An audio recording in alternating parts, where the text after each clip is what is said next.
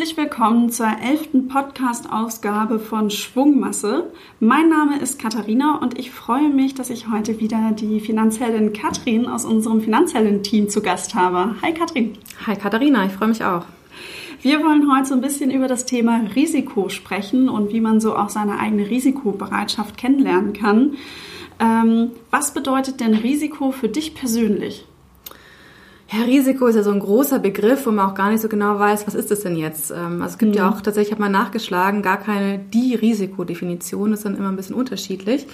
Für mich ist ein Risiko, wenn ich nicht einschätzen kann, was rauskommt. Ja. Das ist so grob für mich. Also, und dann, ja, wirklich bei der weiteren Eingrenzung tue ich mich tatsächlich ein bisschen schwer. Und ähm, ja, aber vielleicht ist die Frage dann ein bisschen einfacher. Wo verlässt du dann so ein bisschen deine Wohlfühlzone? Mhm sind im Prinzip so zwei Punkte. Einmal, wenn ich äh, Aufgaben bekomme, von denen ich so überhaupt keine Ahnung habe und mich so erstmal mhm. so orientieren muss, mich reinfinden muss, überlegen, okay, was genau soll ich jetzt überhaupt machen? Was sind so die ersten mhm. Schritte? Wobei das auch richtig Spaß machen kann. Ja, das kann total Spaß machen. Man lernt auch mal wieder was Neues ja. und das ist auch wirklich immer toll, aber das ist schon so erstmal so, huch, man muss sich erstmal dran gewöhnen. Ja. Und das andere, wo ich auch wirklich sage, äh, da komme ich so an meine Wohlfühlgrenzen ist, wenn ich nicht selber entscheiden kann. Also mhm. wenn mir jemand was vorgibt und ich da überhaupt keine Möglichkeit habe, meine Mitspracherechte zu gebrauchen, das äh, ist auch etwas, wo ich eher so an die Grenze von meinem Wohlfühlfaktor komme. Kann ich total verstehen. Und äh, ja, ich habe mir auch über diese Frage kurz Gedanken gemacht und es gab eine Situation in meinem Leben, die ist jetzt etwas über zweieinhalb Jahre her. Da habe ich total meine Wohlfühlzone verlassen und zwar ging es da um einen neuen Job und äh, das war meine sozusagen hier jetzt, wo ich bin bei Comdirect. Und ähm, ich habe mich beworben und das war dann am Ende äh, eine befristete Stelle. Und irgendwie war das überhaupt gar nicht so, was ich wollte, weil ich dann gesagt habe, hm, was passiert denn überhaupt danach? Und ähm, mein Bauch hat mir so sehr gesagt, mach das und ich habe es dann auch gemacht. Da, da, war das dann nicht so schlimm. Ähm, aber was wiederum eine Freundin von mir gemacht hat, auch die hat einfach mal einen Job gekündigt und hat gesagt, so, das gefällt mir nicht mehr, ich orientiere mich jetzt neu, ich fange einfach nochmal neu an und ich nehme mir jetzt die Zeit. Dann habe ich gesagt, ja, und wovon lebst du jetzt? Und hat sie gesagt, äh, ich habe ein bisschen gespart und ähm, ich haushalte gut und ich möchte Zeit und Geld investieren, um mich neu zu orientieren. Und dann hat sie sich wirklich diese Auszeit genommen. Und das habe ich richtig bewundert, weil das zum Beispiel wäre absolut so weit aus meiner Wohlfühlzone gewesen, dass ja. äh, wäre ich überhaupt gar nicht bereit gewesen einzugehen. Ja, aber gut für uns, dass du es damals gemacht hast. Ja, ich freue mich auch immer noch. Jetzt wollen wir natürlich auch noch mal ein bisschen in die Richtung sprechen über das Thema Risiko bei der Geldanlage. Und es gibt ja immer diesen schönen Satz, ohne Risiko geht es bei der Geldanlage nicht.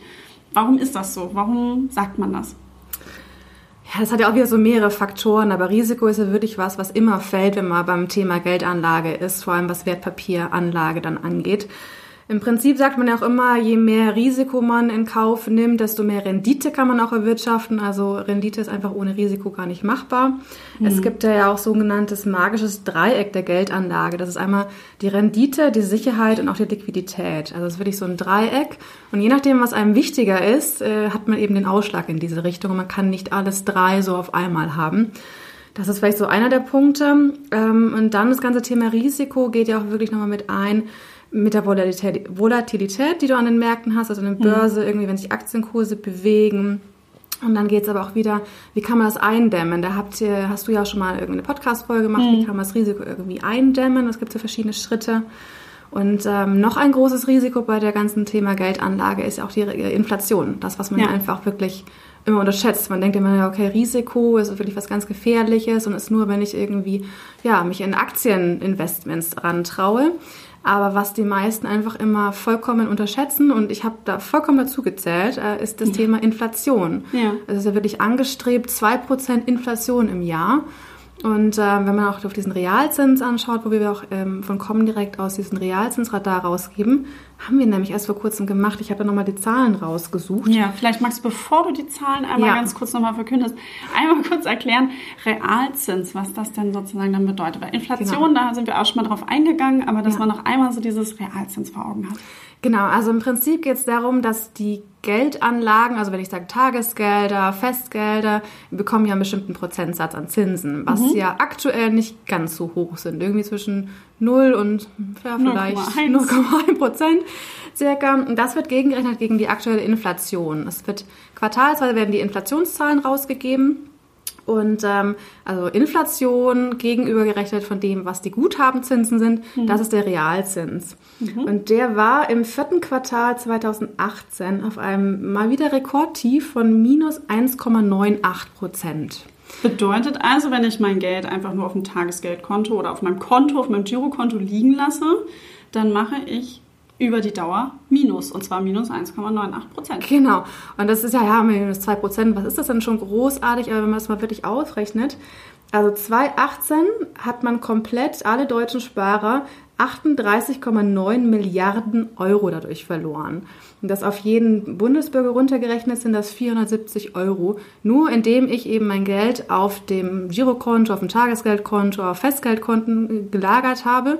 Und das ist wirklich nochmal ein ganz anderes Risiko, wo man sagt, okay, das geht man sicher ein, wenn man es eben auf diesen Kontenarten äh, liegen lässt und nicht dann doch eventuell die großen risikoreichen, wie es so schön immer heißt, ähm, ja, Wertpapiere, Aktien, Fonds, ETFs etc. anlegt. Also man geht sozusagen unbewusst dieses Risiko ein, wenn man nichts tut. Genau. Und deshalb höre ich so ein bisschen raus, dein Tipp, ähm, traut euch ran an die Geldanlagen. Absolut. Denn ähm, dort ist es dann sozusagen, dass ich ja dann auch nochmal mehr aus meinem Geld rausholen kann. Aber wie lerne ich denn jetzt mein persönliches Risiko an der Börse einzuschätzen? Hast du da so ein paar Tipps? Mhm. Wir haben tatsächlich auch auf dem Magazin so vier Schritte, die ich echt äh, spannend finde, einfach mal durchzugehen. Weil, wie gesagt, das Thema Risiko, das, der Name Risiko ist ja kann man nicht so gut greifen. Und das ist nochmal wirklich das macht so. doch immer gleich so ein bisschen Angst. Ja, also, genau.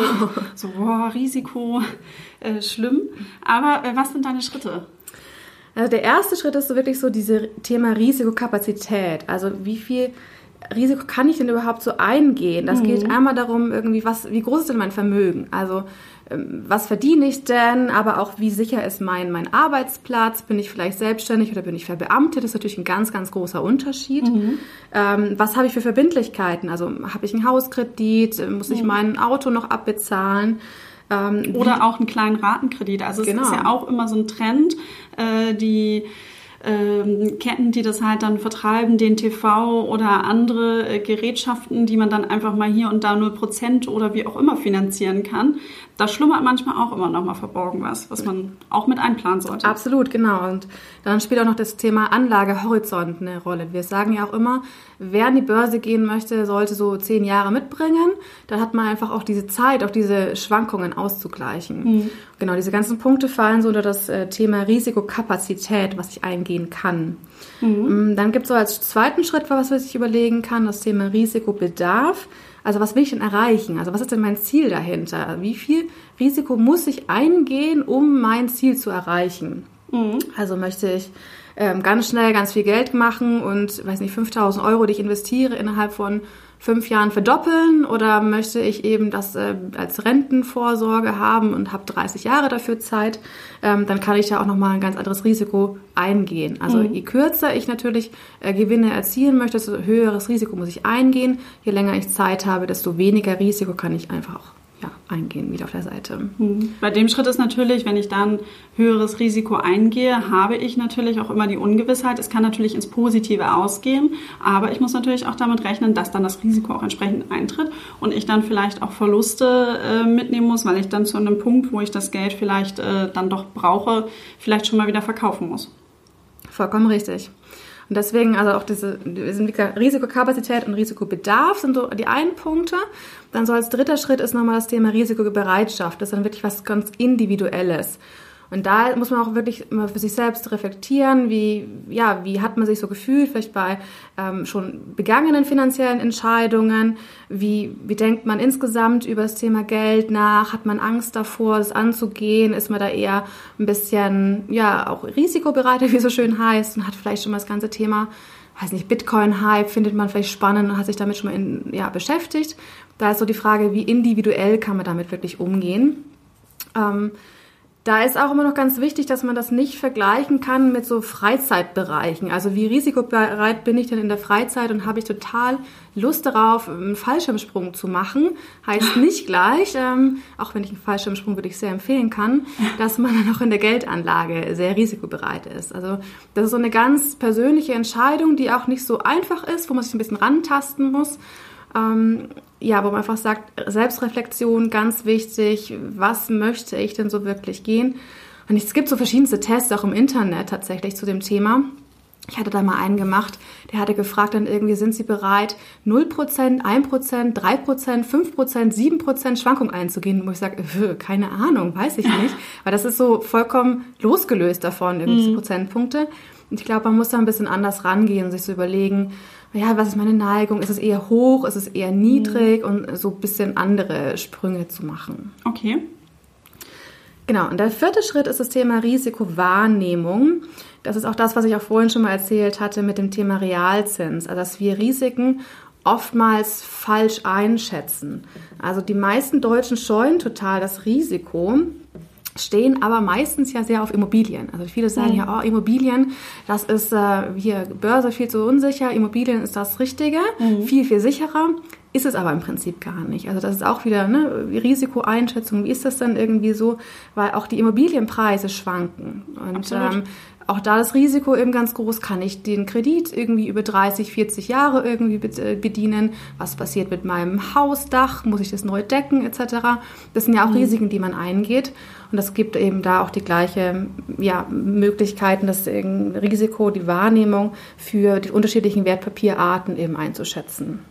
Ja, vor allen Dingen hat man gerade beim Hauskauf oft ja gar nicht wirklich so eine lange Zinsbindung. Wenn ich jetzt einen Kredit aufnehme, wie du ihm gerade gesagt hast, 30, 40 Jahre, das muss man meistens also schon einkalkulieren zum Abbezahlen. Aber meistens wählt man ja so irgendwie zwischen 15, 20 Jahre äh, Zinsbindung. Und dann ist natürlich so die Frage, wie ist sozusagen die Zinslage dann? Und wenn sich dann sozusagen die Zinsen erhöht haben, habe ich natürlich auch wieder ein anderes Risiko. Kann ich dann überhaupt noch die Raten tilgen? Na klar. Und es ist aber auch so, dass ähm, es ja meistens aktuell zumindest noch so ist, dass man mehr Leute Leute kennt, die mal auch eine Immobilie gekauft haben, als die eine Aktie gekauft haben. Und da ist dann wieder so das typische Sprichwort, dass Bekanntes im Vergleich zu Unbekannten einfach als viel risikoärmer wahrgenommen mhm. wird, weil es eben Vergleichspotenzial gibt. Also man kennt Leute, die es schon gemacht haben. Und zu dem ganzen Thema Risikowahrnehmung ich finde es auch noch ganz schön, dass es nennt sich äh, vom DAI gibt es das, das DAX-Rendite-Dreieck, wenn man auch nochmal sagt, okay. äh, ne, also Risikowahrnehmung hat viel mit Wissen, wie gesagt, zu tun, dieses Unbekannte ein bisschen ähm, bekannter zu machen. Das äh, kann man wirklich einfach mal googeln und sich anschauen. Das ähm, ist über den ganzen Zeitverlauf von 1967, glaube ich, hochgehend ähm, wo man sieht, wann hat man gekauft in welchem Jahr und wann hat man verkauft. Ja. Und wie hat sich der DAX, also immer jetzt auf den DAX gemünzt, ja. aber was für Rendite hat man denn da so gemacht? Und okay. ähm, das ist ganz schön, wenn man es, wie gesagt, mal googelt. Das Grün überwiegt, also die Rendite, die im Positiven liegt, ähm, ist tatsächlich äh, ja überwiegend. Äh, Rot ist dann, wenn man Verluste gemacht hat in einzelnen Jahren. Aber sieht man auch nochmal genau das Thema Risiko nochmal zu ja, ein bisschen schön verdeutlicht in der Grafik und eben auch das Thema Anlagehorizont, was da ganz wichtig ist. Je länger ich Zeit habe, desto mehr Risiko kann ich eingehen, denn desto mehr Zeit habe ich eben auch diese Schwankungen auszugleichen. Ja, das super vier äh, Schritte, die du gerade beschrieben hast. Ich fasse sie noch einmal zusammen. Also werdet euch erst einmal bewusst über eure Risikokapazität, also das Stichwort, wie viel Vermögen ist da und ähm, welche Ausgaben habt ihr. Dann als zweites das Thema Risikobedarf. Wie sehen eure Ziele aus? Anschließend geht ihr auf das Thema ein oder macht euch Gedanken zum Thema Risikobereitschaft. Da geht es so ein bisschen um eure Gefühle. Und im letzten Schritt Risikowahrnehmung eurer Einschätzung. Und ähm, anhand dieser Punkte sieht man auch schon, dass Risiko etwas sehr Persönliches ist. Und äh, du hattest vorhin auch schon mal den Fallschirmsprung äh, sozusagen beschrieben. Und es gibt Menschen, die setzen noch nicht mal einen Fuß ins Flugzeug. Ich hatte gestern gerade im Flugzeug eine Dame neben mir sitzen, wirklich mit absoluter Flugangst. Ähm, aber das hat, äh, ja, andere springen wiederum freiwillig mit einem Fallschirm aus dem Flugzeug raus. Also da sieht man wieder, wie unterschiedlich das ist. Aber beides muss nicht unbedingt einhergehen. Wenn ich sozusagen den Nervenkitzel in meiner Freizeit liebe, muss ich das nicht unbedingt an der Börse genauso tun. Genau. Und äh, welchen Tipp äh, wir euch da nochmal so ans Herz legen können, ist auch wirklich, eröffnet einfach auch mal ein Musterdepot. Ähm, das kann man auf diversen Webseiten bei den Direktbanken auch ganz gut machen, auch bei Comdirect. Da kann man dann einfach mal so eingeben, was würde man einfach kaufen und kann sozusagen mit Spielgeld mal ein bisschen rumhantieren und gucken, wie entwickelt sich das, was tut es mit mir, wenn die Kurse sich verändern. Und ähm, ja, auch so eine Risikotests gibt es im Internet. So einen Test haben wir auch in unserem Finanzhelden-Magazin, The Financial Magazine. Äh, wenn ihr so eins mal haben wollt, dann meldet euch gerne bei uns, dann schicken wir euch so ein Heft zu. Ja, Katrin, hast du noch Punkte zu ergänzen zum Thema Risiko? Hast du noch irgendwas, was du mitgeben möchtest? Ich glaube, wir haben schon einiges angesprochen. Ich denke, das Thema Risiko, sich wirklich damit intensiv zu beschäftigen, für sich selber zu reflektieren, was möchte ich denn, was bin ich so bereit, irgendwie einzugehen. Und das ganze Thema, ich äh, vergleiche mich mit dem anders einfach rauszulassen, sondern es ist wirklich eine ganz individuelle Entscheidung und das ist das Wichtige. Man muss sich wirklich wohlfühlen damit. Und ähm, nur dann kann man sich auch wirklich äh, langfristig auch an die Börse wagen, weil dann bleibt man auch dabei, man hat Vertrauen darin und eben auch ein großes Thema ist, äh, ein bisschen Wissen aufzubauen, um zu, ja, einfach, mhm. was mache ich denn da eigentlich? Und mehr Wissen reduziert für mich zumindest auch das Risiko, weil ich einfach mehr weiß, was ich denn gerade tue. Sehr schöne Abschlussworte. Ich kann euch auch noch unser Online-Magazin immer wieder nur ans Herz legen. Dort ähm, in, unter dem Reiter Geldanlage haben wir diverse Beiträge, die sich auch mit dem Thema Risiko beschäftigen. Schaut da mal rein. Und dann möchte ich dir, Katrin, ganz herzlich für deine Tipps bedanken, äh, mich bedanken für deine Tipps. Zum Ende, man merkt schon, hier äh, komme ich schon ins Schwanken. Und ich freue mich auf die nächste Ausgabe, die dann einen Tag nach Valentinstag erscheint. Und da, wie soll es anders sein, geht es um das Thema Geld und Liebe. Und ich werde mit einer Expertin zum Thema sprechen, die sich täglich fast damit auseinandersetzt.